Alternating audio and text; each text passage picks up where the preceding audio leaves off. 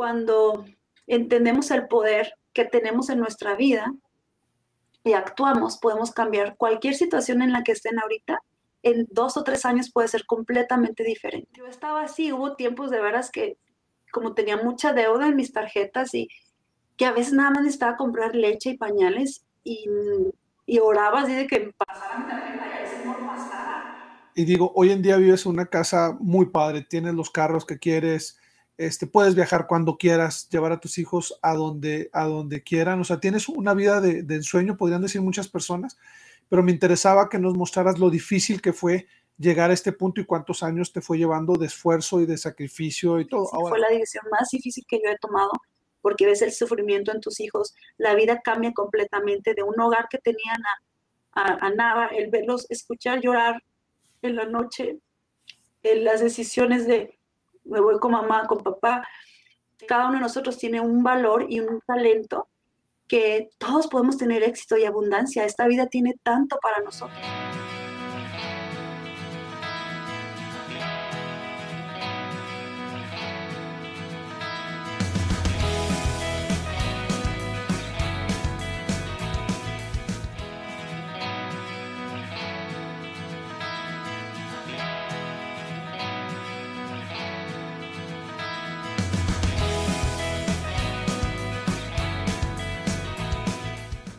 Hola amigos, les damos la bienvenida a esta una emisión más de su programa Visión Cumplida, historias ordinarias de éxitos extraordinarios. En esta ocasión, eh, la persona que me acompaña es una persona muy cercana, demasiado cercana, dirían, dirían algunos. A ella la conozco prácticamente desde que nació.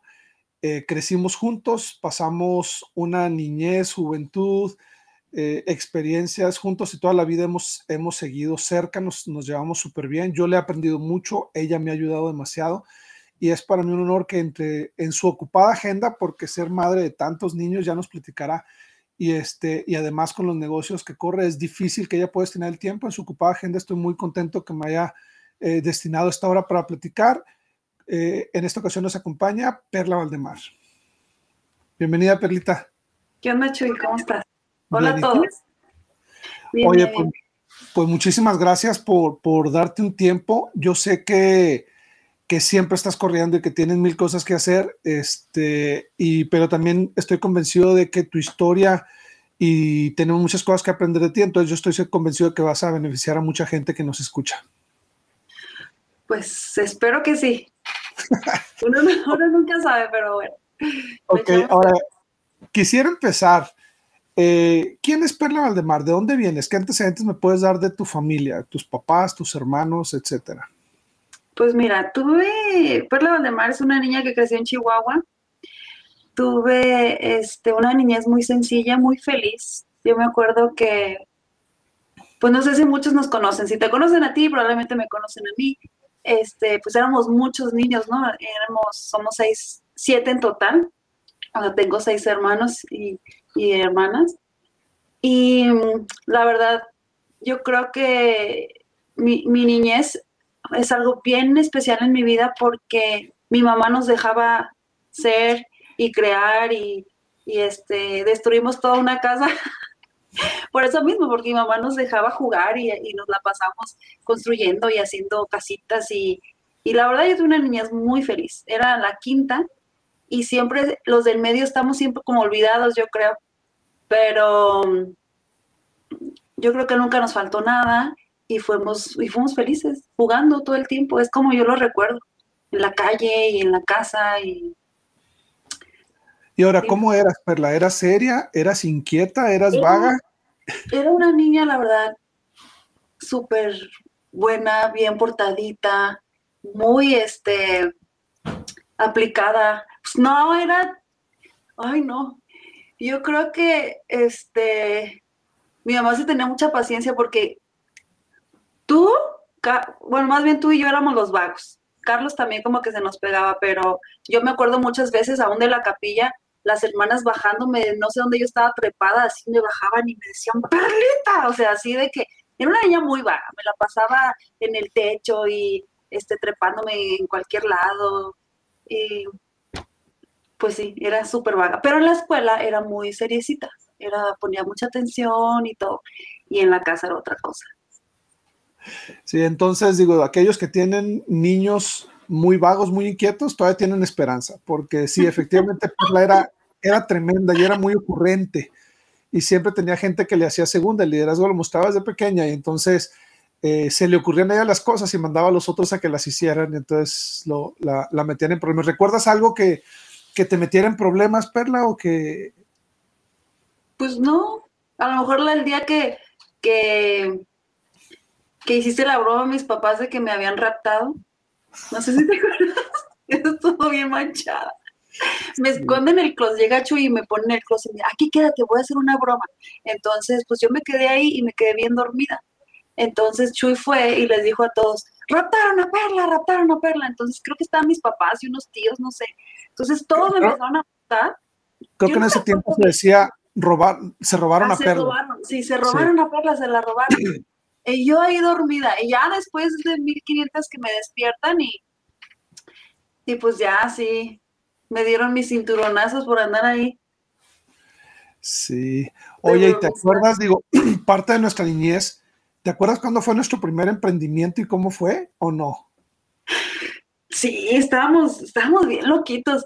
Este, creo que el primero fuimos una, no sé si fiesta de Navidad o una fiesta de cumpleaños y juntamos dulces. Entonces pusimos una, una mesita ahí afuera y este, y siempre le poníamos lo mismo a nuestros, a nuestros este, negocios, ¿te acuerdas? Sí, sí, sí. Es sí, privado, pero no podemos decir, pero este, y ofrecíamos servicio a domicilio. Bueno, eso eran de los dulces. Nuestro problema fue que empezamos a fiar y pues obviamente pues Pepito y Jonathan y todos esos pues ni nos pagaban.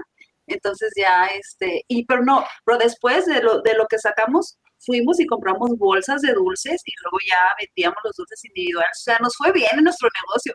Problema sí, duramos, uno, yo creo que duramos como, como un mes, como un mes comprando bolsas de dulces y las revendiendo y revendiendo. Ahí y ya cada vez teníamos más, así es.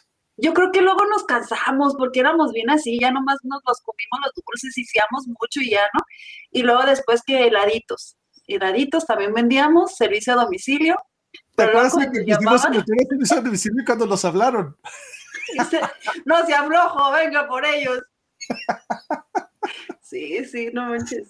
Sí, pero bueno, aquí el punto es que desde pequeña traías la inquietud de emprender algo, o sea, de, de buscar algo, traíamos la, la, inquietud de traer nuestro dinerito extra y bueno, así era, aunque éramos niños todavía de primaria. Este, sí. ¿Cómo fuiste en la secundaria, Perla? En la secundaria igual, era muy vaga, pero muy como calladita, o sea, este... Como mustia, o sea, eras vaga cuando estabas con tus amigos. No, no, fíjate que no. Pero frente a los maestros calladita, ¿o cómo? No, no, no, porque era bien relajienta así aún con los maestros, pero siempre le regañaban a mi, o sea, a la que yo traía junto a mí, a mí no, o sea, siempre, siempre a la que, a mi amiga. Entonces, este, pues yo no, sé, pero era, o poníamos a todos, o sea, era muy así. Tienes amigas que te han seguido toda la vida, o sea, que hasta la fecha ahorita sigues en contacto con ellas y que... Y que, que quiero mucho y que... Y que, y que te quieren mucho. Yo no sé cómo sí. te quieren, Perla. O sea, si las, las metías en Óyeme. cada... Pro, las metías en cada problema, cada ocurrencia que tenías y te siguen queriendo y te siguen buscando y todo. Digo, ay, no, no.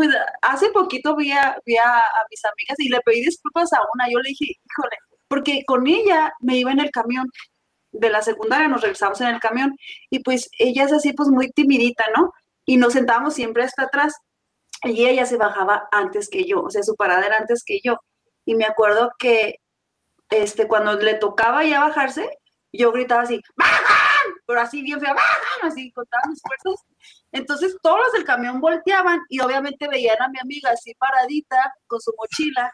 Y ni modo de que diga, yo no fui, o sea, no, yo no fui, fue, fue esta. Y yo igual la veía así como que, ay, ¿cómo grita, no? Total que, y ya, se bajaba y yo muerta de la risa con ella. Y al otro día igual, o sea, pero igual. Y yo, le, y yo le pregunté, oye, ¿por qué? ¿Por qué me seguías? O sea, ¿por qué te seguías haciendo conmigo? Y dice, ah, pues se me olvidaba. Y pues me la pasaba chido. Y pues, bueno.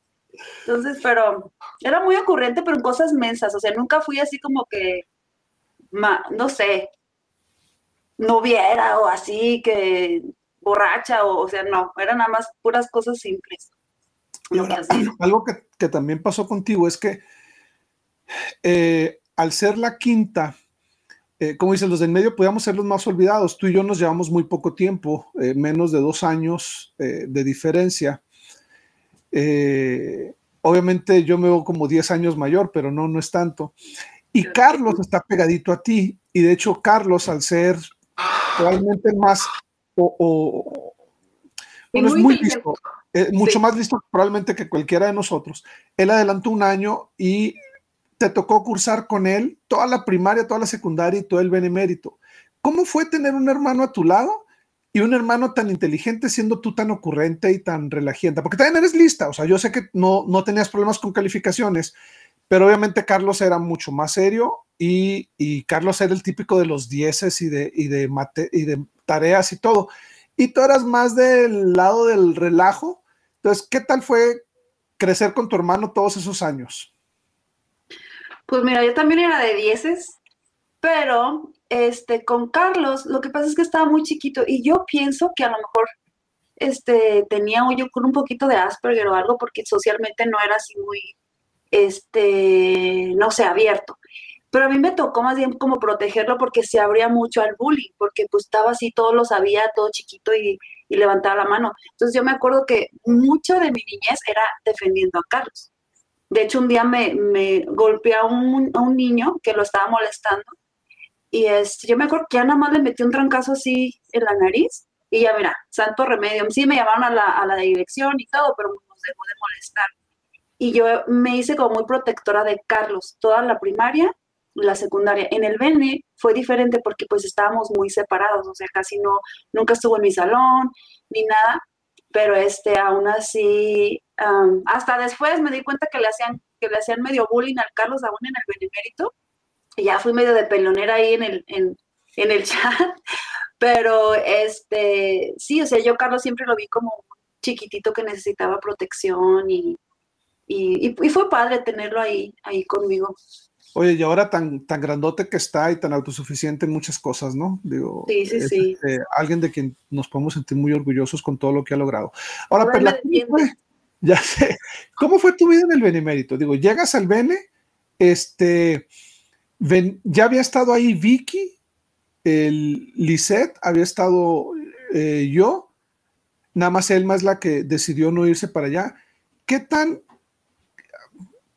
¿Es, mejor llegar cuando tuviste hermanos o cuando tienes hermanos? ¿O es mejor llegar este, de buenas a primeras? Porque yo no sé qué tan complicado es eh, que de alguna manera ya ubican porque tuviste hermanos antes con los maestros y algunos yo les caía gordo porque era medio inquieto, pues llegas ya, pueden tener ciertos prejuicios o te facilitó las cosas. O sea, ¿cómo fue tu vida por el benemérito? Ay, pues yo pienso que depende de los hermanos. Y si como eras bien vago, yo, yo me acuerdo que al principio pues nada más me decían la hermana de Chuy la hermana de Chuy, o sea, yo era la hermana de Chuy. Y este, pero no, o sea, tranquilo, mi vida en el Bene fue, fue muy padre, tuve experiencias muy, muy bonitas, amigos así inolvidables, pero a la misma vez estaba así como que medio sola, a mí se me hace que eran luego medio gachos conmigo, recuerdo entrar como que a la biblioteca y todos así como que, siempre como que me sentía juzgada, y luego igual yo creo que uno crece así con una autoestima, no sé, este, pues no la mejor. Entonces yo era como muy introvertida con todos, excepto con mis amigos más cercanos. Ahí sí podía, sentía que yo podía pues, ser yo. Igual. Pero no, fue experiencias muy bonitas. Y sí, un poco, fue un poco difícil venir después de ti. Ahora, en, Chihuahua habías estado en la escuela de música donde estudié yo y habías tocado el fagot. Me llama la atención que al llegar al Bene no entras a la orquesta. Eh, ¿Por qué? Pues sí entré, pero tocaba oboe, no, no tocaba fagot. Porque no ah, tenía. Sí, pero sí, estuviste, sí, estuviste en la orquesta. Ah, ¿En qué momento entras al ballet? En segundo. Porque en primero estuve en la orquesta y estuve en boli, creo. Y ya en segundo fue que, me cambié a, estaba creo en coro destaca y estaba en, el ballet. Ok, ¿cómo fue tu paso por el ballet? Porque nunca habías bailado y fuiste la primera de nosotros que llegó al ballet. Pues este, A todos nos hubiera gustado estar, pero al final requiere mucha disciplina, requiere aprender algo completamente nuevo. y, ninguno de nosotros había, había bailado antes, este, pero tú llegas y entras al ballet. ¿Qué tan difícil o qué tan fácil fue? ¿Cuáles fueron los desafíos? ¿Qué es lo que más recuerdas de eso? Pues la verdad fue muy difícil porque, pues, así que tú digas qué coordinadita soy, no, nunca había sido. Pero, pues no sé, la maestra era muy selectiva y yo creo que vio algo en mí. De hecho, eh, me decían, porque estaban audicionando para el danzón, ¿no? Un baile, este, que es, un baile que es como que solito, ¿no? Una pareja nada más. Y, entonces fui a audicionar y me acuerdo que una de mis compañeras de, del Bene que estaba en mi cuarto, ella fue a audicionar también. Y ella bailaba precioso y tenía así mucha personalidad, o sea, era de que volteaba y les hacía, o sea, fue todo un show verla. Entonces, pues yo me quedo, yo me quedo así, dije, yo no, muy apenas puedo mover mis pies, o sea, yo dije, no, ni, no voy a quedar ni de chiste. Entonces, pues ya yo hago mi intento, ¿no? Muy ridículo ahí. Y pues este, empieza, la maestra empieza a decir, bueno, pues hagan sus votaciones, que no sé qué. Y pues, man, esta chava, pues obvio, todos, qué bonito baila. Y la maestra, bueno, pero quiero que se fijen en el potencial. O sea, no ahorita como están así, o sea, básicamente la maestra me quería ir. Y eso me, me facilitó mucho las cosas, obviamente. Entonces ya una vez, pues la maestra me escogió, pero fue bien difícil. O sea, es un baile súper sencillo y ahorita pues sí, me lo sé, ¿verdad? Pero para mí fue bien difícil, o sea, estuve, yo creo que me toca, hay, hay este, talentos con los que tú naces y otros que desarrollas. Y para mí ese fue uno que siempre intenté desarrollar. Todavía al final, pues todavía había bailes que no, pero fue mucha dedicación y empeño y a veces era, era así como que, ay, me cansaba, ya mejor no hacía nada, ya mejor sáqueme. Pero no, o sea, la maestra siempre fue muy constante conmigo, tratando de ver en mí el potencial que yo no veía en mí. ¿Sí? Entonces, eso para mí sí fue una experiencia de aprendizaje y, de, y que con diligencia lo puedes aprender cualquier cosa. O sea, no importa que sea, o sea, que no sepa bailar o que mis pies estén dos pies izquierdos, si yo le pongo un poquito de empeño a algo y dedicación, yo puedo, puedo hacerlo. Entonces, esa fue mi, mi vida este, en el ballet, aprendiendo. Oye, yo, yo no sé por qué dices que no bailabas si de chiquita bailabas rap. ¿Te acuerdas que nos juntábamos a bailar rap cuando estábamos chiquitos. Pero bueno, sí, al final lo admirable, o, por lo menos yo es algo que, que, reconozco, es que aprendiste algo nuevo, algo que era muy difícil para ti. Y este, y bueno, obviamente la maestra se fijó en ti porque, porque eres bonita, porque tienes porte, pero eh, eh, yo siempre he dicho, probablemente la belleza física te puede abrir algunas puertas, pero pues no te da el éxito. O sea, tienes que luchar y tienes que perseguir para poder lograrlo. Y por muy bonita que estuvieras, si no hubieras aprendido, si no hubieras dado de ti, lo más probable es que la maestra en mitad del camino te haya dicho, ¿sabes qué, Perlita? Este, mejor ponemos a alguien más. Y tú fuiste desarrollando, fuiste tomando cada vez más bailes, cada vez mayor confianza y, marcaste este, o, o, fuiste un ícono en el ballet en ese, en ese tiempo precisamente porque lucías mucho con ese solo que era el baile del danzón, más, más todo lo que fuiste logrando. Entonces yo, yo creo que es algo muy rescataste, rescatable. ¿Seguiste en boli o nada más fue el primer año? No me acuerdo. No sé si primero y segundo. Porque creo que fui a dos nacionales o algo así, pero este no me acuerdo la verdad. Ay, y bueno, terminas el Bene o algo más que quieras recordar del Bene entre tus amigas y amigos y... Pues nada, puro relajo. ok, terminas el BN, a mí me tocó estar contigo en, el, en tu primer año, cuando tú estabas en segundo yo regresé un par de ocasiones todavía a andar de vago, pero bueno, ya este, eh, siempre estuviste con Carlos y, y, pues yo creo que fue una, fue una bonita experiencia, no estaba tan cerca, para nosotros era lejos ir, o sea, son entre 18 y 20 horas en autobús o bien teníamos que tomar un avión de los de, de, líneas aéreas económicas, entonces sí era un sacrificio para nuestros padres que fuéramos al Benemérito. Regresas del Bene, ¿qué haces con tu vida, Perla? ¿Qué haces cuando regresas? Pues regreso del Bene y mi vida cambió completamente porque donde crecimos, en Chihuahua, eh, mis papás deciden cambiarse a Juárez, una ciudad cuatro horas eh, de distancia, que bueno, en ese entonces, ahorita no sé si hay una mejor carretera, ¿no? Y dejamos nuestra casa, nuestros amigos, nuestro barrio y nos fuimos a vivir ahí a, igual una, una casa con mis abuelitos porque ya tenía un accidente y mi mamá decidió irse para allá para, para estar cerca de ellos y cuidarlos. Entonces cuando yo regreso, para mí sentía como que no era mi casa, o sea, me sentía rara.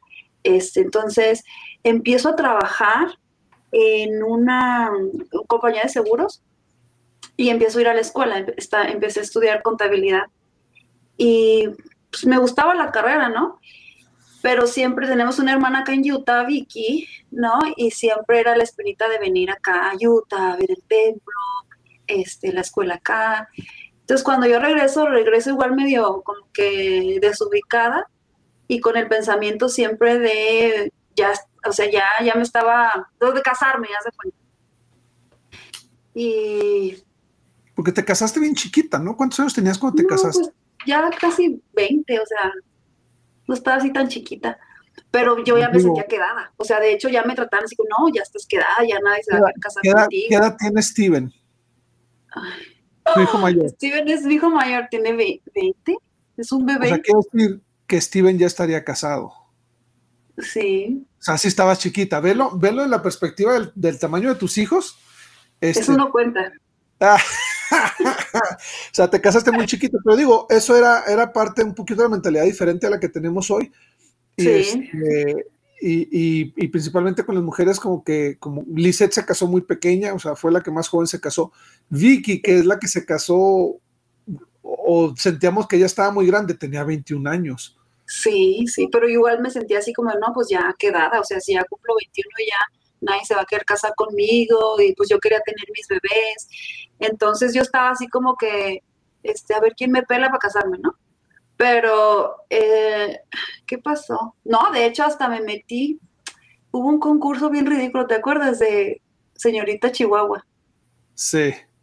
Y fue así que me metí muy, creo que el último día puse mi solicitud y luego me aceptaron.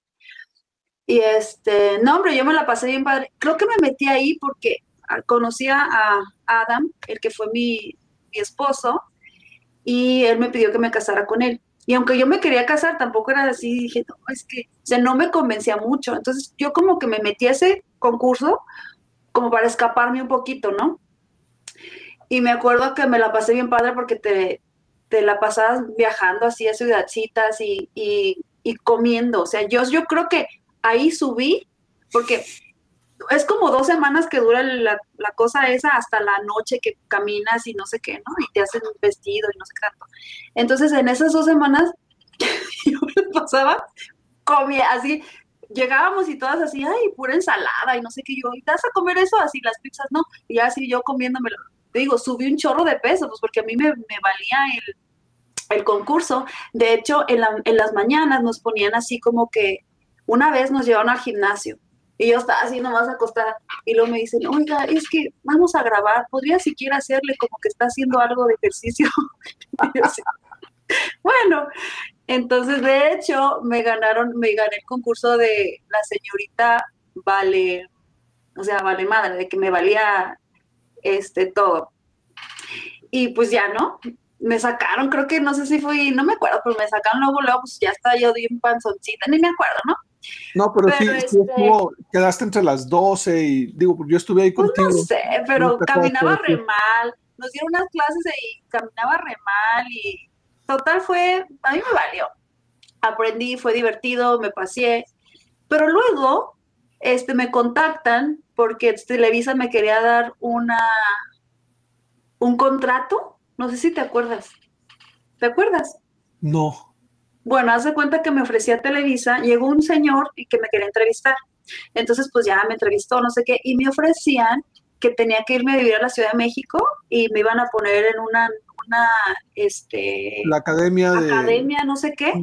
De actuación, pero yo tenía que, que, hacer un contrato por cinco años de, de, estar con ellos y trabajar con ellos, que me iban a dar coche, me iban a dar un apartamento, me iban a dar un sueldo este, fijo en lo que yo iba, porque tenían un proyecto. Entonces, este, pues ya yo estaba, y a la misma vez el gringo, me, o sea, el Adam me había pedido que me casara con él. Entonces yo estaba así como decidiéndome, y si de por sí, o sea, ya se me hacía yo que ya me estaba se me estaba yendo el tren.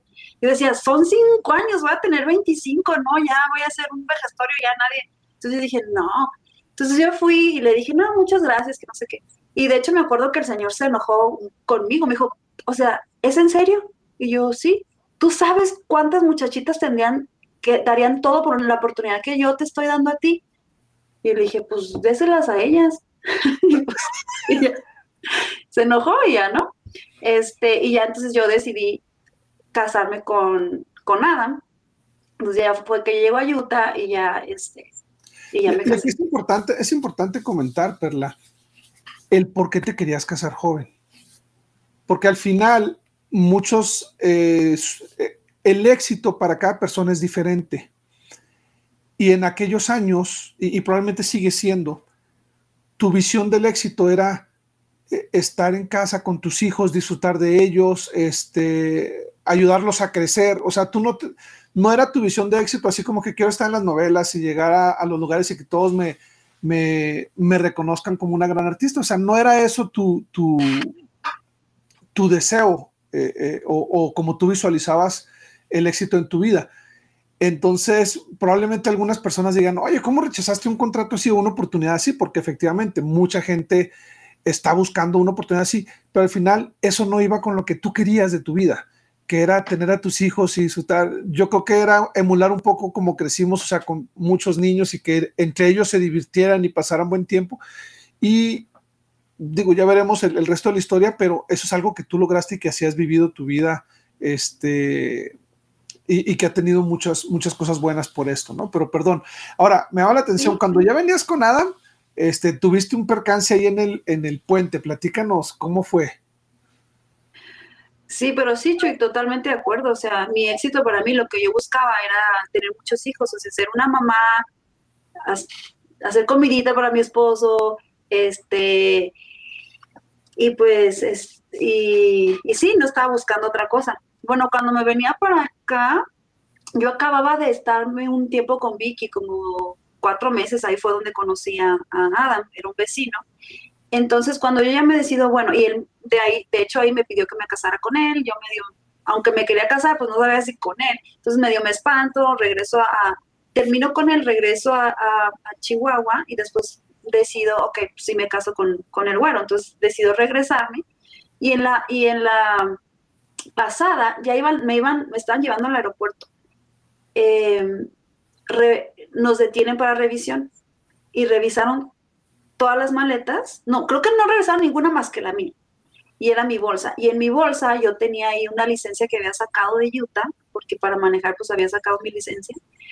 Y, y ya con eso tuve, o sea, me detuvieron, eh, me pusieron en un cuartito, y te empiezan a hacer un chorro de preguntas, decía que yo vivía allá y que no sé qué, pues, no, entonces ahí no sé cuánto tiempo estuve, pero me acuerdo que pues yo en ese momento hice una oración y yo dije, Padre, si es tu voluntad que yo me vaya para allá y, y me case con Adam, o sea, entonces, que haz que suceda. Y si no, yo entiendo, o sea, me quedo en México, igual hago mi vida acá, feliz, no importa. Entonces, cuando yo terminé de hacer mi oración, yo veo un, a uno ahí. Entonces le sentí como que pregúntale a él. Entonces yo le pregunté a él, oye, ¿tú sabes cuántos van a tardar conmigo? Entonces me dice, ¿qué pasó? Entonces ya le expliqué y entonces dice, a ver, espera. Entonces se va y luego regresa con mi pasaporte, mi visa y me la entrega y me dice, nada más me voy a quedar con tu licencia y no me con qué. Le dije, ah, ok, me dice, pásale, está bien. Entonces, así como que ya me habían dicho que no me iba a pasar, que me iban a castigar 10 años, que quién sabe, o sea, ya me habían leído la cartilla de que sáquese. Y, ya este, y este, este señor, como si nada me ayudó y me dejó pasar, hasta tuve tiempo para, para agarrar mi avión. Entonces, en esa experiencia yo sentí como que estaba tomando la decisión correcta, como que, ok, entonces está bien, em, mi camino es por ahí, ¿no? Venirme a Utah. Ok, ¿y cómo fue ya tu vida de casada? Este, ¿Cómo fueron llegando los niños? ¿Cuántos niños? Se va a acabar el tiempo aquí. No, pues la verdad, este, mi, mi esposo, ex esposo es una persona que es, muy buena, pero tiene sus ideas así medio raras. Entonces viene como de pioneros, así. Entonces su idea era que fuéramos completamente autosuficientes y lo que hicimos fue que construimos una casa en un pueblo que se llama Berna, que está como a tres horas de la civilización, donde casi no hay nada. Y ahí construimos una casa muy grande, tenía como nueve recámaras, este, cinco baños, dos cocinas, o sea, era una recámara muy grande. Teníamos vacas y, y, gallinas y huerto. O sea, mi vida, yo, fue un momento de mucho aprendizaje porque hacía homeschool con los niños, pero creo que en ese entonces nada más tenía como, como cuatro o cinco, todos chiquititos. Y eh, era de que molía el trigo, hacía pan, hacía queso, mantequilla, todo, casi todo lo que nosotros comíamos era, era hecho por nosotros. Y, y pues la verdad fue una, una, experiencia muy bonita, era mucho trabajo, era muy cansado, pero era muy, no sé, tenía mucha satisfacción. Pero también a la misma vez eran como demasiado así, o sea, tenían sus grupos de, de el fin del mundo y daban clases y tenían su tipo de profecía, o sea, estaba bien en un punto, pero iban como que más allá, ¿no? Así como sí, que... Caíamos poquito en el fanatismo y en, y en algunas teorías conspirativas, cosas así, ¿no? Sí, sí, entonces, pues así era mi vida. De hecho, se burlan de mí, me decían que la menonita y quién sabe qué. Este, pero, pero aprendí mucho, aprendí mucho. Entonces ahí pues empecé a tener hijos y este... No, no quiero, no quiero ser insensible porque sé que es un tema que fue parte de en tu vida y fue un tema delicado. ¿Cuántos hijos tuviste? Y, y si pudieras comentarnos un poco qué tan duro fue este, la pérdida de tu, de tu bebé. Fíjate que apenas este, acaba de cumplir el aniversario número 16 de... Ay, hoy, o sea, han pasado 16 años y todavía me duele.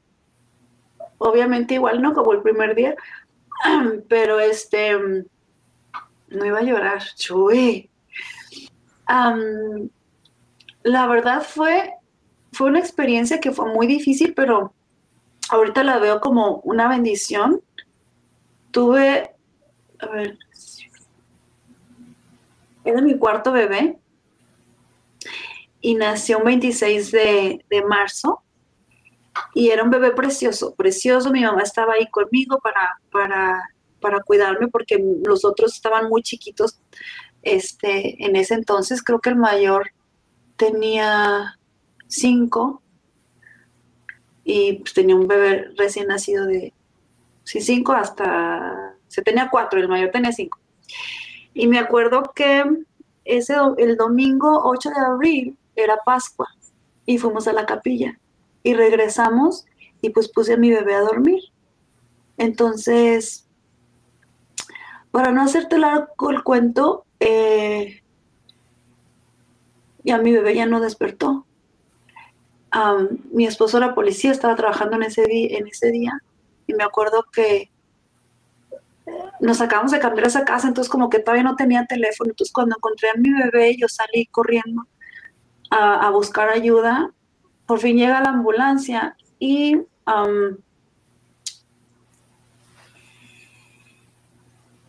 tratan de, resucitar a mi bebé. La cosa aquí es que nosotros crecimos como miembros de la iglesia, el 10, no sé cómo nos quieren, nos conozcan mormones. Y yo siempre he tenido mucha fe. Entonces yo estaba segura de que mi bebé iba a estar bien. Entonces mi bebé se lo llevan y, ya no pueden resucitar, o sea, mi bebé muere. Pero yo me acuerdo que, yo estaba pensando, no, o sea, yo ahorita, hasta pensé, ahorita lo llevo, lo agarro, me voy a Salt Lake City, busco al profeta o algo para que me ayude a, a revivir a mi bebé, ¿no? Y recuerdo que en esa ocasión se lo llevan, le tienen que hacer estudios y me lo iban a, regresar en tres días. Entonces, pues yo estaba muy tranquila, o sea, sentía feo, pero yo decía, ah, pues en tres días mi bebé puede resucitar. O sea, entonces yo estaba como que me dolía, pero yo sentía, yo tenía la fe, porque dice, si tú tienes fe, todo puede pasar. Entonces yo dije, yo tengo la fe, yo tengo fe de que mi bebé va va a resucitar. Entonces me acuerdo que cuando me lo entregan era el día del funeral y yo le ruego a mi esposo que le dé una bendición. Le digo, dar una bendición para que viva, o sea, ya está aquí. Y en ese transcurso tenía mucho dolor porque pues cuando amamantas a tu bebé es muy doloroso. Y el doctor me, quería prescribir pastillas para, para, secar mi leche y todo, y yo me rehusaba porque yo decía, es que si no, ¿qué va a comer mi bebé? Entonces yo, yo traía mucho dolor físico porque tenía la esperanza de que mi bebé volviera a vivir. Entonces, me acuerdo que mi, mi ex esposo me dice, me dice, es que cuando yo iba con él en la ambulancia, yo sentí que no, o sea, que ya era su tiempo de irse, no podemos hacer nada. Pues yo estaba así bien aferrada, bien aferrada. Entonces, yo me, yo me, estaba en su cajita, una cajita chiquita. Entonces yo me arrodillo junto a él y empiezo a orar, Y yo, con una oración tan ferviente, di todo mi corazón y yo no tenía duda de que mi bebé podía volver a vivir, no tenía ninguna duda. Pero hace cuenta cuando cierro mis ojos, fueron segundos, pero yo vi, o sea, yo pude ver yo recogiendo a mi bebé vestido de blanco y teniéndolo otra vez. Pero a la misma vez una voz que me decía, sí, vas a tener a tu bebé, pero no es el tiempo. Entonces yo ahí como que entendí, de hecho fue una visión como muy bonita porque vi que en el lugar que hoy hay tristeza, en el lugar que hoy hay llanto, que hoy hay dolor, va a haber el tiempo donde va a ser alegría, porque vas a poder encontrarte con tus seres queridos. Entonces, como que mi entendimiento ya fue, ok, es la voluntad del Señor y yo la voy a aceptar. Ya fue cuando entró el dolor de que no iba a tener a mi bebé, sí, o sea, de que, ok, no lo puedo tener.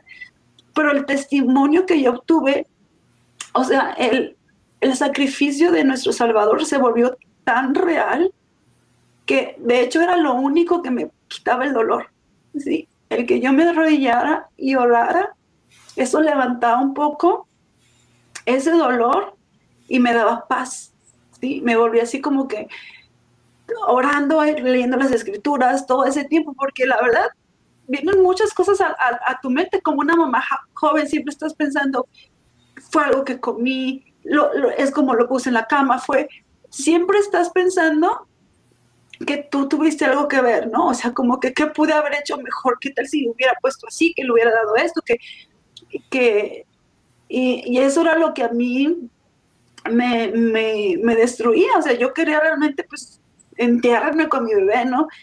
Pero después yo entendí que todos tenemos nuestro tiempo para morir, todos. O sea, no importa si te ponen el mejor medicamento, lo que se han encontrado niños que tienen días en la basura, ¿sí? Y que viven, porque no es su tiempo para irse, hay un propósito. Entonces yo entendí muchas cosas con esa experiencia.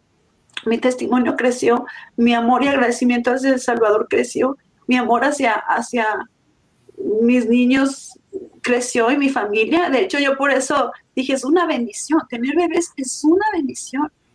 Y ahorita me duele mucho, mucha mentalidad que hay en día de egoísmo, ¿no? Si tú tienes menos hijos, este, puedes disfrutar más o de hecho ya ni quieren tener hijos, ya hasta tienen puros perrijos o no sé, y ya este no, y se pierden de esas bendiciones.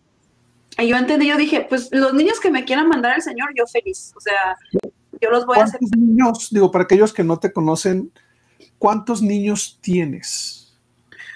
¿Cuántos más tuviste con Adam y después que te volviste a casar? En total como 16 embarazos, pero perdí bebés. Este, de hecho, mi primer bebé fue un, fue, tenía cuatro meses de embarazo y lo perdí. Tuvieron que hacer a una, un legrado para que pudiera salir mi bebé. Pero en total yo he, tenido ocho, ocho, hijos, ocho bebés. Siete con, con, mi primer esposo y después uno con, con Jorge, con, mi, con el esposo de ahorita porque se me ofende. Con mi esposito. Ya tuve una. Y él tiene dos. Entonces, en total, si tú juntas todos, pues son 10, pero vivos son 9. Entonces, a veces que me preguntan, ¿cuántos hijos tienes? Yo no sé, o sea, los que tengo, los que parí, los que cuido, los que... ¿Quiénes? Entonces, es así como que en total son 10. Así es. Y digo, te agradezco que compartas con nosotros esa experiencia tan, tan dura, este, pero tan edificante al mismo tiempo, Perla, porque yo creo que o me es difícil imaginar una dura una prueba más difícil en esta vida que perder un hijo.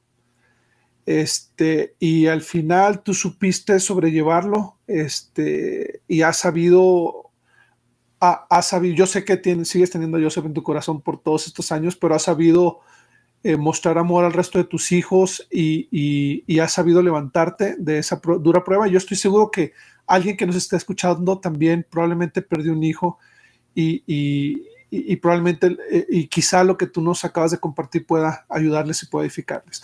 Ahora, Perla, bueno, ¿cómo empezaste tu negocio? Yo, yo quiero comentar, Perla es dueña de un par de negocios, su negocio principal es el multinivel. Ella empezó en doTERRA cuando doTERRA apenas estaba iniciando como compañía, tenía poco tiempo. Y a mí me encanta escuchar tu historia, este, y sin importar, digo, aquellos que hacen multinivel, sin importar qué compañía sea, yo creo que tienen historias muy similares de, lo difícil y el sacrificio que es empezar. Entonces, me, encantaría que nos platiques, Perla, cómo eh, una mujer tan joven con tantos hijos, con un esposo que trabajaba eh, generalmente en, la policía, entonces que no tenía mucho tiempo para él ayudarte o apoyarte o, o acompañarte, ¿cómo empezaste un negocio que llegó a ser tan tan grande y tan exitoso como el que tienes ahora? Pues mira, yo creo que una cosa lleva a la otra. Como te dije antes, mi sueño, lo que yo quería hacer era mamá y hija y hijos, ¿no? Tener hijos. Entonces nunca estuvo como, ah, yo voy a hacer un negocio. O sea, no. O sea, siempre me gustaban los negocios y siempre tenía idea, pero, pero mi prioridad eran mis hijos, era mi casa, era mi esposo. Esa era mi, mi mayor, mi mayor, mayor este, prioridad. Entonces, cuando Joseph muere, la verdad era tan doloroso estar ahí en mi casa, donde él había estado, que, yo sentí como que estaba, no sé, necesitaba algo. Entonces una amiga me invita a una, a una clase de eh, joyería. Entonces yo empiezo, me gusta, entonces yo empiezo a vender esa joyería. Sí, de, de vez en cuando hacía una clasecilla ahí, una vez a la semana, creo, y me divertía, me, me podía este, ponerme maquillaje y arreglarme y ir, ¿no? Y me, empezó a ir muy bien. Entonces ahí conocí a una persona que se llama Emily eh, Whitney y ella fue la que me invitó más adelante a doTERRA, ¿no? Y de hecho no me dejaba en paz, o sea, o sea me estuvo llame, llame, que doTERRA, doTERRA, doTERRA. Y yo no estaba interesada, o sea, yo dejé de vender esa joyería y luego ella, ella vio algo en mí cuando yo presenté y estuve vendiendo la joyería que ella realmente quería, me quería en su equipo de doTERRA, que ella estaba empezando. Entonces, al final, ah, me inscribo a doTERRA para que me deje de molestar, pero una vez que, de veras, esa fue mi, razón, mi motivo, o sea, déjame molestar. Pero una vez que yo empiezo a probar el producto, me encanta. O sea, quedé como que enamorada del producto y fue como que entrar en un mundo adentro de otro mundo y yo empecé a regalar el, producto y a la gente que yo se le regalaba le funcionaba. Entonces fue mi conversión como que en el producto, pero todavía no creía en el multinivel, ¿sí? O sea, estaba como que muy quemado, yo no quería nada que tuviera que ver con eso, pero me encantó el producto. Entonces yo como, o sea, jugando, yo empecé a, a este, a compartirlo, ¿no? De hecho, me acuerdo que fue como yo estaba vendiendo, aunque no estaba haciendo el negocio, una del el upline de Emily fue a mi casa porque quería hacer una reunión. A mí se me había olvidado completamente, no había invitado a nadie a media hora. O sea, ella iba a viajar para ir a, dar la clase. Me acuerdo que ahí, ese día yo estaba invitando gente. Tal, llegaron como siete a mi casa, todas compraron un kit de inicio. Y te digo, la clase que ella dio fue así literal. O sea, ella se paró, agarró una hoja y empezó a leer y que la menta, no sé qué, y sacaba la menta. Y que la quién sabe qué. Entonces, en ese momento yo dije, porque a mí mi inquietud era, bueno, el, inglés, estoy, la, cultura es diferente, pero cuando yo vi que ah, se agarra una hojilla y lee y pasa, ah, yo puedo, o sea, yo pensé, fue el momento que yo dije, pues yo puedo hacer esto. Entonces, cuando, y ver que todas se inscribían, eh, entonces ya fue cuando yo empecé, bueno, pues voy a empezar a ver qué onda, ¿no? Entonces empecé, mi problema aquí es que México, eh, Doterra era muy muy, este, apenas estaba empezando, entonces no tenían, en México no estaba abierto y era donde yo quería abrir, ahí era donde tenía mi familia. Y, y yo empecé a, concentrarme en ese mercado, en el mercado de México. Y era más difícil porque cada orden que la gente hacía en México yo tenía que recogerla aquí en Utah y hacérselas llegar a México, ¿no? Entonces fue, era un proceso normalmente más difícil. Igual, como dices, era, tenía bebés chiquitos, en ese entonces ya estaba embarazada o ya tenía a otro bebé cuando yo empecé con doTERRA. Creo que tenía cinco bebés y estaba embarazada del, séptimo, del sexto, o sea, séptimo, pero, o sea, estaba embarazada. Y ah, entonces casi todo el tiempo en que yo estaba haciendo doTERRA estaba, yo con mis embarazos me, me pongo muy mal, me dan muchas náuseas, así me vuelvo inservible los primeros tres meses. Pero aún así, pues yo decidí, pues construir doTERRA, ¿no? Entonces viajaba a México, yo no sé qué, qué más viajaba a México para, para poder este, construir. Sí fue muy difícil porque como mamá, pues yo tenía que dejar a mis bebés chiquitos y luego era homeschool, o sea, para mí era tanto trabajo dejar mi casa porque tenía que dejar las comidas hechas, congeladas, horarios de este niño este, este niño el otro. Normalmente mi mamá iba a, mi casa, o sea, tenía que llevarla a mi mamá, a pagarle viaje para que llegara a ayudarme, o mi, o mi ex suegra eh, me ayudaba porque muy, mi esposo pues no podía, ¿no? Él tenía sus cosas. Entonces yo tenía que dejar todo listo. Luego cuando regresaba era mucho trabajo porque pues se me juntaba la ropa, se me juntaba todo el trabajo para, para hacer. Entonces eran noches sin dormir antes y, después, porque todo mi día era muy ocupado. Y me acuerdo que me, luego me entraba el remordimiento, ¿no? O sea, de, de que estaba dejando a mis hijos. Yo creo que esa era la parte más difícil, así como que vale la pena que dejes a tus hijos, que mala madre, que no sé qué. Pero yo creo que, este, y me acuerdo que para ir al aeropuerto eran tres horas en carro y muchas veces lo hacía bien tempranito, o en la mañana bien tempranito, como a las 3 de la mañana yo salía para poder ya estar en el aeropuerto de Salt Lake a las 6 y empezar mi viaje. Y obviamente en ese entonces pues no tenía mucho dinero, entonces agarraba los viajes más gachos que te llevan así como a cinco ciudades y luego ya llegas, ¿no? Y, o sea, fue, fue, fue muy pesado, fue muy difícil, pero pero pues ahorita estoy viendo los, los resultados o, el de, mi sacrificio, ¿no? Del sacrificio que hice en ese entonces. Y sí, llegué a ser, este, como dicen, traficantes de aceites porque como teníamos que mandar todas esas órdenes, estábamos trabajando en, tenía dos equipos fuertes, uno que estaba en la ciudad de, de Chihuahua, Lisette se encargaba de ese porque estando en la frontera ella podía pasar los aceites, pero el de Cancún y el de la Ciudad de México y eso, este, empezamos a viajar como dos veces al, a veces dos veces a la semana y llevamos los aceites en las maletas. Y me acuerdo que era bien estresante porque el tocar el botoncito rojo o verde significaba mucho. Y ahí más bien fue Juan Carlos que estaba eh, viajando. Yo de todas maneras llegaba normalmente de Bernal al aeropuerto, los recogía, íbamos a Doterra, llenábamos maletas y se regresaban a, México. Entonces fue una época muy, muy difícil. Y, pero, pues sí, como dije, se ven las, las bendiciones. Estando ahí en Bernal, ¿llegaste a dar clases con tus hijos presentes? ¿Cómo le hacías con tantos hijos? Ah, siempre. O sea, de hecho, a mí, pues era mi realidad, o sea, tenía mis hijos. Y, todo lo que yo empecé en doTERRA fue, a menos que tuviera que viajar, ahí sí los dejaba, pero yo di todas, casi todas mis clases con mi bebé, cargando a mi bebé y pasando los aceites, a veces que tenía que viajar, me acuerdo que un día hice un programa que tienen que se llama Diamond Club, que tienes que hacer diferentes clases al mes, y, y me acuerdo que tenía que viajar como a Idaho, así, entonces yo lo que hacía era, yo me iba con todos, mis hijos se hicieron expertos en viajar, de veras, teníamos hasta nuestro bañito portátil y teníamos todo. Entonces yo llegaba y me, y me acuerdo que acomodaba donde fuera que iba a ser, siempre tenía pues una mesa atrás donde pones todo el producto y yo ponía unos manteles bien largos y ahí había comprado como un DVD portátil. Entonces yo les ponía a mis hijos un DVD ahí abajo y les ponía así un chorro de, cositas, de dulcecitos y, y es, frutita, y ahí los, los echaba, ¿no? Antes de la reunión, cuando ya era una reunión más profesional, así en un hotel o algo. Entonces ahí los ponía y ya nada más me quedaba con el chiquito en lo que yo, yo presentaba. Claro, o sea, duraron ahí como 10 minutos y luego se salían y ahí andaban por todos lados, pero, ¿cómo te diré? Mis hijos nunca fueron mi pretexto, así de que, ay, no puedo. Y fue lo bonito de emprender así, porque tú eres tu propio jefe y yo, este, yo no necesitaba dejarlos, o sea, yo podía hacerlo con ellos. Entonces yo a donde, donde tuviera que ir, yo me los llevaba y yo así presentaba y aún así tenía éxito. Sí, ellos nunca fueron mi pretexto, siempre fueron mi motivo. Yo dije, es que tengo que.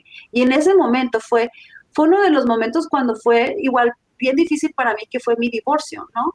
Yo prácticamente salí de mi hogar pues con lo que tenía, o sea, yo dejé todo, completamente todo lo que había hecho, lo que habíamos construido.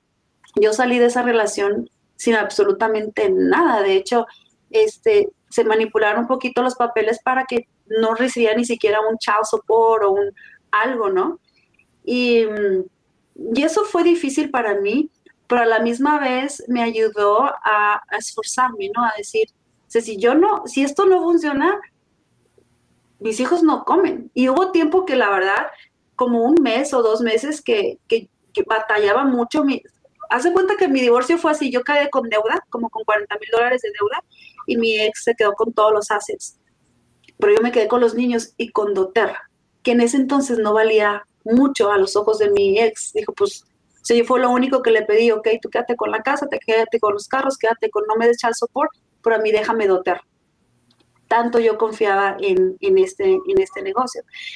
Entonces, este, cuando yo estaba así, hubo tiempos de veras que como tenía mucha deuda en mis tarjetas y que a veces nada más necesitaba comprar leche y pañales y, y oraba así de que pasara mi tarjeta y a veces no pasaba. Y este, y fue un tiempo difícil y me acuerdo que una o dos veces le pedí a Carlos, Carlos, ayúdame, préstame 200 dólares, mañana te pago. O sea que era siempre antes de que me pagara doTERRA, porque doTERRA te paga una vez al mes, es cuando te paga más dinero y luego poquitos cada a, la semana. Y, ya, pues Carlos me ayudaba y luego ya luego, luego que recibía mi dinero le, pagaba. Y era porque doTERRA estaba generando yo creo como que 4 o 5 mil dólares al mes, pero casi todo lo volví a invertir. Era para poder llevar el producto, era para promociones, para cualquier cosa, para que mis líderes se ganaran sus bonos, todo eso yo lo volví a invertir. Y ese fue el momento más difícil. De hecho, cuando dejé mi casa ni siquiera tenía dónde ir. Me fui a un basement de una tía que me dejó estar ahí, pero no tenía ni baño, o sea, estaba lleno de sus cosas. Y, y después este, mis papás se vinieron para ayudarme. Y bueno, ellos estaban aquí, pero dejaron donde vivían para rentar un apartamento de dos recámaras y ahí estuvimos todos con mis hijos.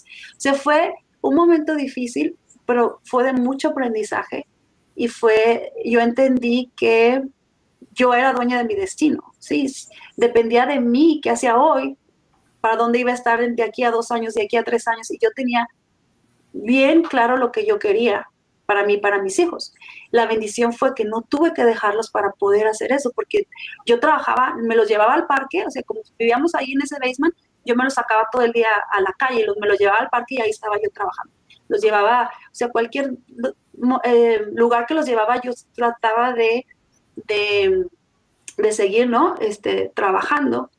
Y ya al final de ese, de ese verano, me acuerdo que ya fue cuando llegué al rango de diamante, ¿no? Que es un levantón, ya de ahí mi vida cambió completamente, ¿no? Cuando ya me convertí en un diamante, entonces, y fundadora de México, entonces ya como que todo lo que había estado trabajando ya se empezaron a ver los frutos. Es lo difícil de esto, que a veces tú sientes que trabajas y trabajas y no avanzas, y llega el punto en que empiezas a ver bendición tras bendición tras bendición de todo lo que tú ya, ya has sembrado. Y pues así fue, así fue, ese fue mi, mi, mi historia con doTERRA en el negocio y digo, hoy en día vives una casa muy padre, tienes los carros que quieres, este, puedes viajar cuando quieras, llevar a tus hijos a donde, a donde quieran, o sea, tienes una vida de, ensueño, podrían decir muchas personas, pero me interesaba que nos mostraras lo difícil que fue llegar a este punto y cuántos años te fue llevando de esfuerzo y de sacrificio y todo. Ahora, ¿qué consejo le darías a aquellas mujeres que se sienten, eh, que sufren abuso en casa o que, o que dependen completamente de, que tienen miedo de empoderarse, ¿qué consejo les daría? Porque al final lo que marcó una diferencia en tu vida es que tú supiste empoderarte y usar eh, una empresa tan noble como Doterra para, para construir tu futuro. Eh, ¿Qué consejo les darías a estas mujeres? Pues yo les diría que, pues lo que te dije antes, que cuando, te, cuando nos damos cuenta que nosotras somos realmente quien decidimos nuestro destino y que si seguimos haciendo lo mismo, vamos a estar en el mismo lugar en tres años, en cinco años. Entonces, cuando, cuando entendemos el poder que tenemos en nuestra vida y actuamos, podemos cambiar cualquier situación en la que estén ahorita, en dos o tres años puede ser completamente diferente. Depende de, yo les diría que, o sea, como, como mencionaste, o sea, el abuso no está bien en, ningún, en, ninguna, en ninguna forma, ¿sí? Y y yo antes pensaba, bueno, es que uno tiene que perdonar y, o sea, yo, yo perdoné infidelidades, perdoné abusos, perdoné muchas cosas por mi matrimonio, porque yo, mi sueño era mi, mi, mi familia y mis hijos. Pero llega un momento en que yo entendí que si yo perdonaba todo, yo no le estaba ayudando a mi, a mi pareja, al contrario, porque él, yo le quitaba todas las, las oportunidades que él tenía de, de ver sus consecuencias y de esa manera aprender y progresar.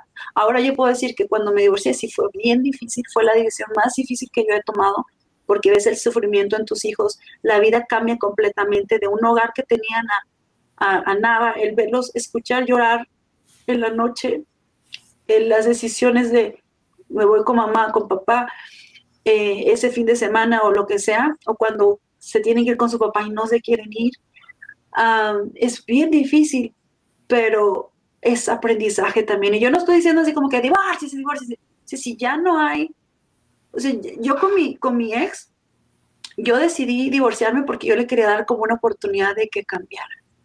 Me di cuenta que desafortunadamente en vez de que cambiara, mostró más las uñas, ¿no? Ahorita sí, sí ha cambiado, es una mejor persona, es, es un mejor papá que lo que era cuando estábamos casados, pero eso le costó pues su matrimonio, ¿no? Le costó este,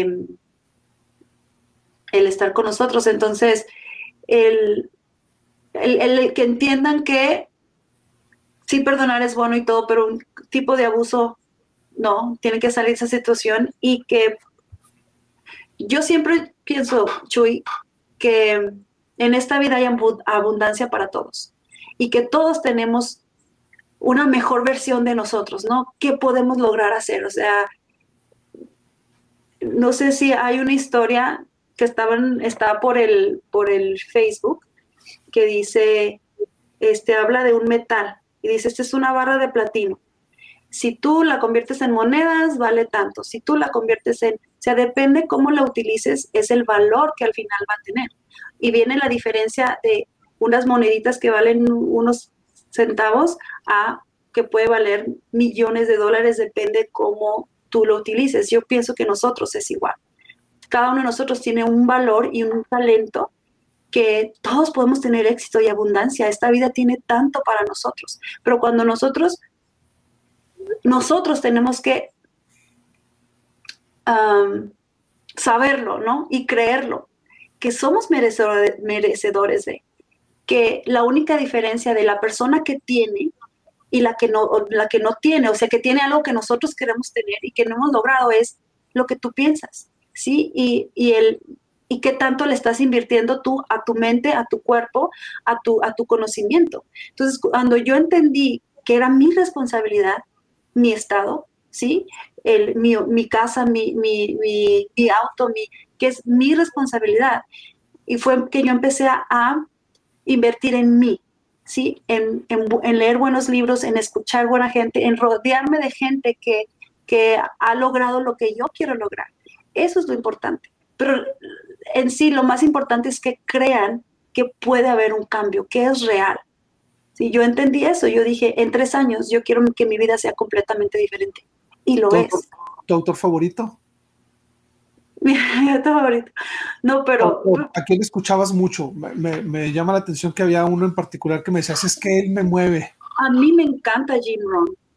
Yo no sé si lo han escuchado o no, pero a mí Jim Rohn me hizo darme cuenta eso, que yo podía cambiar, que yo, que la vida, si no me gustaba algo en mi vida, yo puedo cambiarla. O sea, si yo quiero ser, no sé, lo que yo quiera hacer, el, nosotros como seres humanos tenemos la habilidad de aprender Sí, así como lo hice con danza, ¿ok? No sabía, no me daba, pero, pero ahí estuve hasta que pude hacerlo. Entonces, no importa cuál habilidad nos haga falta en nuestra vida, eh, nosotros podemos desarrollarla y eso nos puede llevar al éxito. Pero sí, Jim Rohn me, encantó. En esos, en esos años de mi formación en mi negocio, yo creo que fue mi guía y fue quien me hizo poder, este, pues lograr muchas cosas, ¿no? Fue quien cambió mi mentalidad, fue quien abrió, me abrió para mí las posibilidades de eh, una vida que yo pues no sabía que, podía, o sea, que, podía em,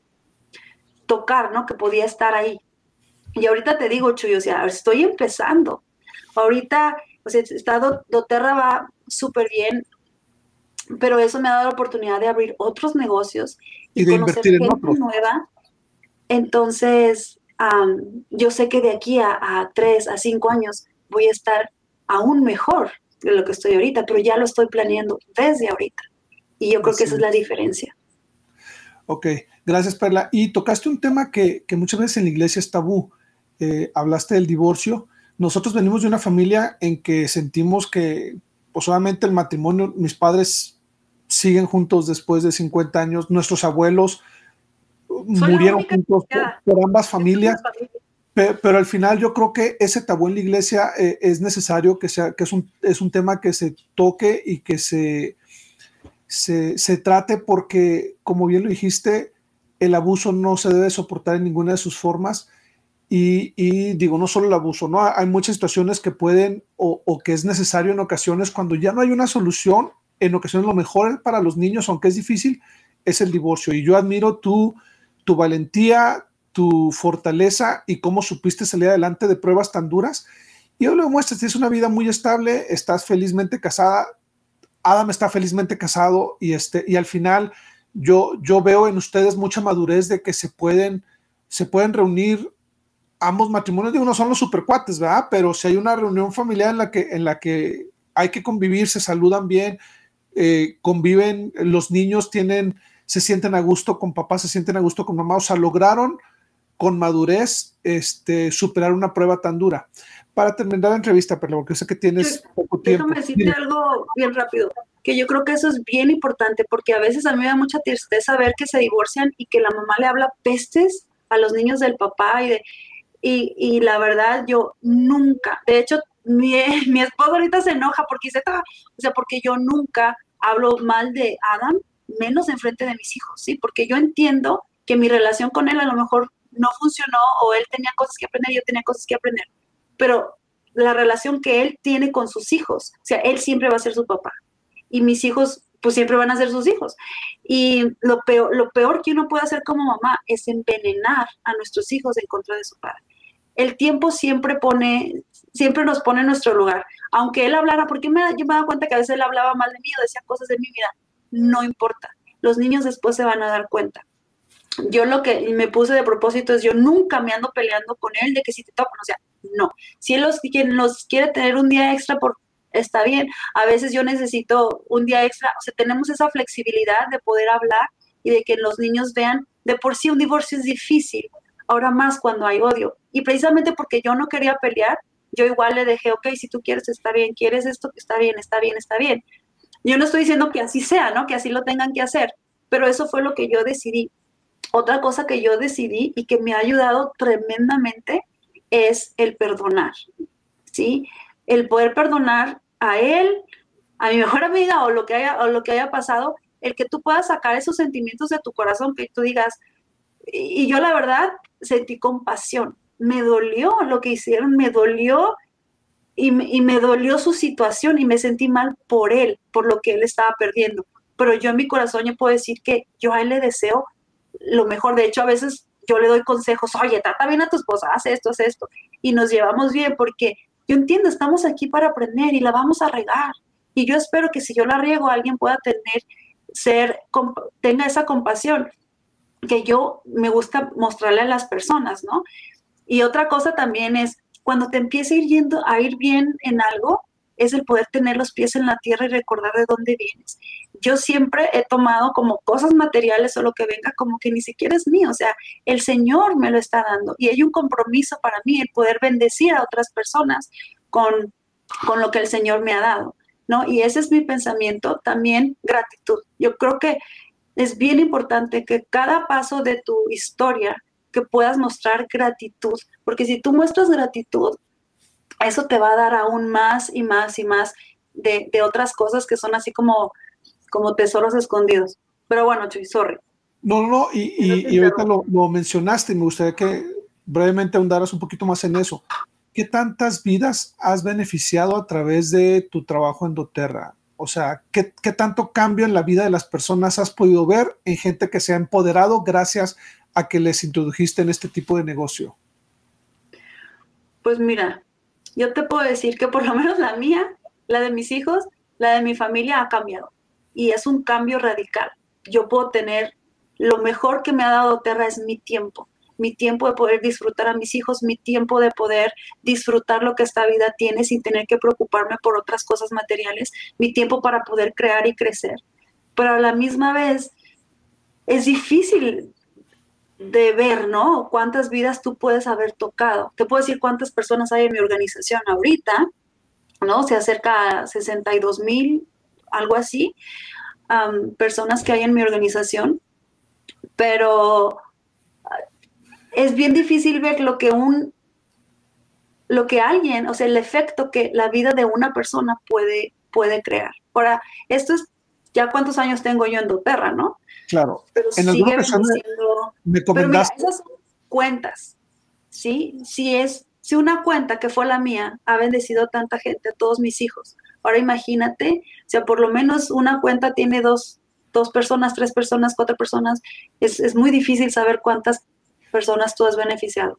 En, en, una ocasión me comentaste de alguien, si quieres no digas nombre, que se acaba de subir a su carro nuevo y que te marcó Ah, sí. ¿Y qué te dijo? Em, pues me habló y me dijo que una Land Rover se compró, una Land Rover nuevecita, y me habló y lo me dijo, yo nada más quiero agradecerte porque gracias a ti, gracias a tu sacrificio, él no sé, él es, él es muy lindo, pero me dice, gracias a tu sacrificio que tú dije, yo sé lo difícil que era para ti dejar a tus hijos, pero gracias a eso tú cambiaste mi vida y la de mis hijos y hoy quiero festejar contigo de que me acabo de comprar mi primer carro que quería, es, bueno, el carro que quería, tenía otros carros, pero ese carro que quería y que estaba nuevecito y que estaba viviendo su sueño. Y, solo quería que supiera que, él me agradecía a mí porque, porque yo pude este, ayudarlo a que pudiera hacer. Y como eso tengo, tengo muchas, este, muchas experiencias yo te puedo decir que pago mi renta gracias a doTERRA. Digo, tengo mi negocio y todo, pero el, el, apoyo que me hacen doTERRA, que yo sé que me has tenido paciencia porque no puedo crecer como tú quisieras, me permite ahorita pagar mi renta de otra manera en los momentos, cuando tengo momentos difíciles en mi, en mi otro negocio. Si no fuera por doTERRA, no sé cómo le haría con mis hijos y cómo subsistiría. Este, y bueno, Perla, el tiempo se nos vino encima. Has dado consejos maravillosos. Hablaste del perdón, hablaste de la gratitud, hablaste de la mentalidad de cómo podemos lograr cualquier cosa que seamos nosotros eh, construyéndolo antes.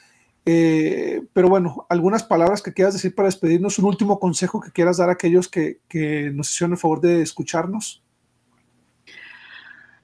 Ah, pues nada más de que, que vivan la vida, no, no locamente, no, no estoy diciendo como locamente, pero que, que hay mucho más en esta vida de lo que a veces nosotros pensamos. Y sí tiene mucho que ver nuestra mentalidad y lo que nosotros queremos. O sea, afortunadamente, así como tú dijiste ahorita, tengo, soy muy bendecida con la pareja que tengo, con los hijos que tengo, con la vida que he logrado. y creo que cada uno de ustedes puede tener, puede tener lo mismo. Nada más hay que hay que sentir como que podemos hacerlo. No sé si han visto la película de The Greatest Showman, no sé cómo se llama en español, el circo, es con este, em, el Wolverine, ¿sabes cuál, no? Sí, eh, John Hackman, algo así, pero no sé cómo le pusieron en, español, Pero bueno, hay, una, hay una escena en esa película que a mí me impacta mucho y es, él está trabajando así como todos, se casa y está trabajando y está, se ve el edificio que está él trabajando así como todos trabajando, trabajando, trabajando y, junto al edificio hay un panteón. Entonces se puede ver claramente que las personas de su trabajo, trabajo, trabajo, trabajo, trabajo, así pasan años y años y años y años y años y después, ¿cuál es su vida? Ya están muy viejitos y se mueren, o sea, pero la vida es mucho más que, de crecer, casarte, trabajar, trabajar, trabajar, trabajar y después ser viejo y morir. Sí, es mucho más que eso. Y, yo lo he visto, o sea, yo lo he visto con personas cerca, cerca a mí que, que han estado trabajando toda su vida y cuando por fin tienen tiempo de disfrutar, ya tienen enfermedades o están viejos, ya no pueden caminar bien y perdieron ese tiempo de poder viajar y disfrutar este, la vida, ¿no? O su tiempo, simplemente su tiempo. Y, yo creo que por eso es importante disfrutar cada día. Puedes disfrutar tu trabajo. Puedes, no tiene por qué decir, ay, estoy sufriendo en mi, en mi trabajo. No, o sea, puedes disfrutar lo que haces, puedes disfrutar el tiempo. A mí me encanta mi trabajo, yo amo mi trabajo, es más, ni siquiera siento que estoy trabajando cuando, cuando lo hago y lo que estoy emprendiendo igual, pero sí, Así es, pues Perlita, muchísimas gracias. Sabes que te quiero mucho, sabes que disfruto mucho platicar contigo. Creo que las personas van a, van a llorar contigo, van a reír contigo, van a salir muy edificadas de esta charla.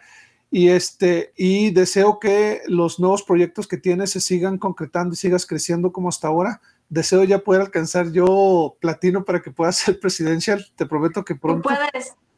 Y este, y, bueno, este, gracias por acompañarnos. Y esto fue, amigos, Visión Cumplida, historias ordinarias de éxitos extraordinarios, vestidos de manteles largos, largos con Perla Valdemar. Hasta la próxima. Bye.